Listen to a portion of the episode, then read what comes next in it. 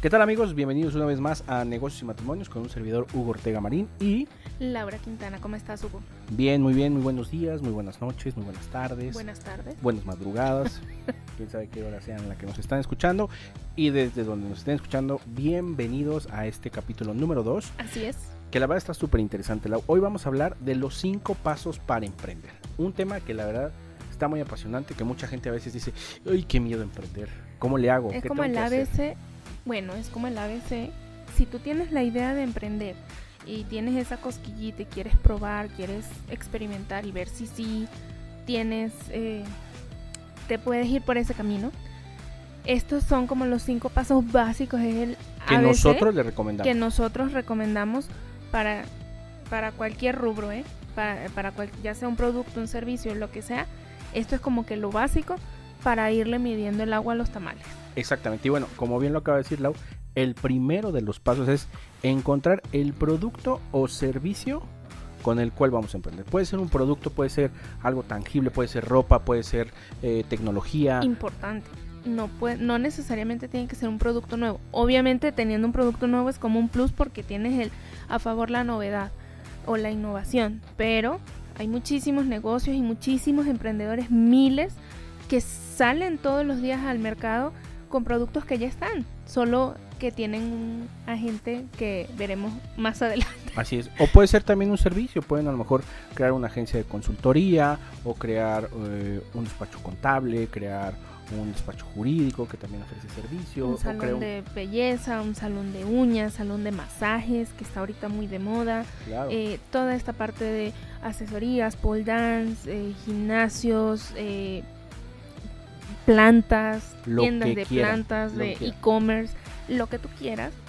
Eh, la verdad que ahí la ventaja del emprendimiento es que el infinito es, es el límite. Exactamente. Así que bueno, después de que hagas este primer paso de que encuentres el producto o servicio, el segundo paso que nosotros te recomendamos es súper importante y que muchas veces nos lo pasamos por alto y que no le damos importancia porque de eso es de lo que realmente va a subsistir el negocio. Efectivamente, es el más importante, yo creo, a la hora de aventarnos a emprender. Es como el piso. De ahí viene, de ahí para arriba, construyes lo que quieras. Es muy importante hacer el estudio de costos y el estudio de mercado. ¿Contra qué te vas a enfrentar? ¿Qué es lo que hay?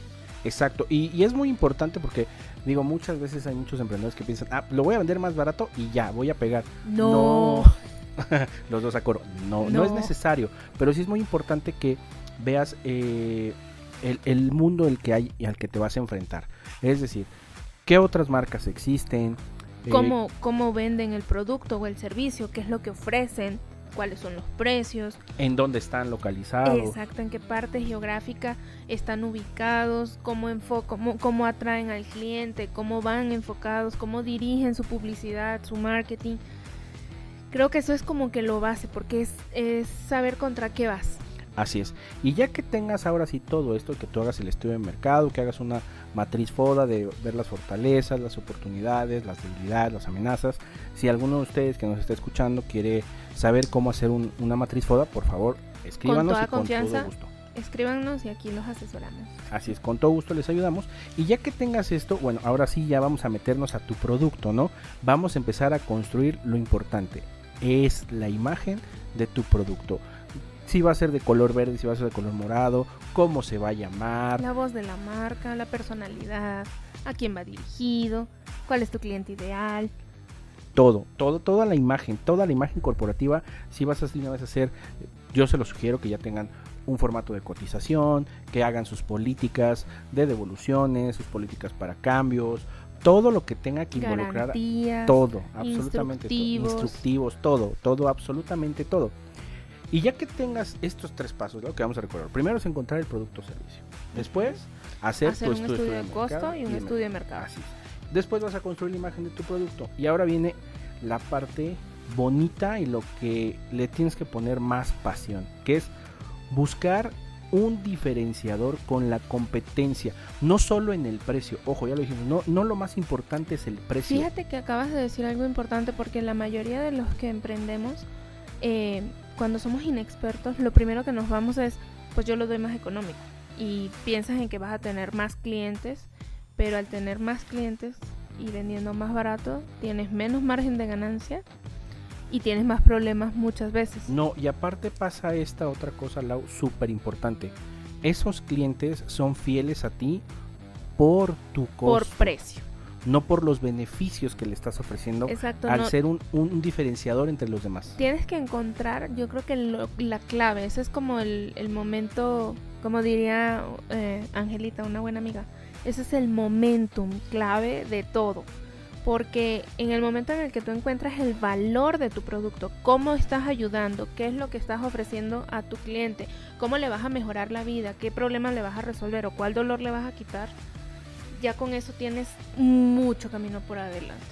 Claro, y diferenciadores pueden ser muchos, de verdad, pueden ser hasta desde el empaque, ofrecer un empaque diferente, una experiencia de compra diferente a lo que a lo que las demás marcas o los demás servicios están eh, ofreciendo, por supuesto, porque eh, en tu proceso también de hacer este estudio de costos y, y de mercado también háganse un mystery shopper, hagan ustedes el mystery ¿En qué shopper de están fallando? eh, claro, vean ventajas y desventajas. Entonces, es muy importante este cuarto paso para que entonces, después de que ya tengan ese super y digan, ahora sí, Ya va, perdón que te interrumpa, pero yo creo que además agregaría que de ese cuarto paso es lo que tú vas a explotar eh, más fuerte en redes, en publicidad, en- es lo que es el punto donde la tienes que reventar sí o sí para que todo el mundo sepa qué es lo que te hace diferente a los demás.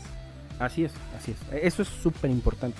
Pero ya que tengas esto, Lau, venimos al punto más importante también de todo, que es el quinto paso, hacer tu plan de negocios y tu fecha de lanzamiento. Así es, amigos. Aunque no les guste, todos tenemos que terminar en números. Así, es, los números siempre, como me lo dijo una vez un, un ex jefe que le mando un super saludo al licenciado Juan Carlos, los números son fríos, aquí y en todos lados. Entonces, hacer tu plan de negocios, tu action plan, ponerte actividades de a ver, este día vamos a hacer esto, este día vamos a hacer esto, tengo que mandar a hacer por fuera eh, más cosas, tengo que conseguir nuevos proveedores, eh, en fin, y cuándo vas a lanzarlo, Eh, ver las fechas del lanzamiento y si en esas fechas hay alguna fecha importante, hay alguna promoción como cuando es el buen fin O, o, el, o el hot sale, o, el- el fashion, sí, depende de lo que va- week. o si es diciembre, o sea, todo es, si es la entrada de las escuelas, si es la salida de vacaciones, si es Semana Santa, si son fiestas patrias, todo eso es muy importante que tú lo tengas en tu action plan y en tu plan de negocios para que una fecha sea muy buena la fecha de tu lanzamiento. Para poder explotar al máximo todas las ventajas que ofrece el mercado. Así es. Y sobre todo, pues todo lo que tú vas a, a- ofrecer diferente a los demás. Porque recuerden que el pastel, la rebanada de pastel es para todos siempre. Acuérdense, eso es súper importante. O sea que bueno, vamos a, a resumir lo que vimos hoy en este podcast. Lau. Los cinco pasos para emprender que Hugo y Lau te sugieren son: Uno, encontrar el producto o servicio que quieres ofrecer. dos, hacer tu estudio de costos y de mercado. Tres, Construcción de la imagen corporativa de tu producto o servicio.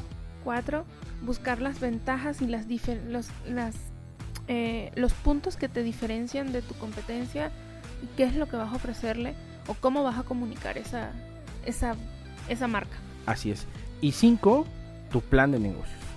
Así que bueno chicos, esperemos que estos consejos les sirvan y que bueno, próximamente tengamos más emprendedores. A mí me encanta y se los juro, hemos ayudado a mucha gente y me gusta ayudar a gente. Si la gente hasta gana más lana que yo, no tengo problema. Al contrario, es algo padrísimo ayudar a la gente. Hemos tenido casos de amigos que les hemos ayudado a emprender y que han dejado su trabajo y han puesto restaurantes y ya tienen después una compañía que soluciona problemas para restaurantes.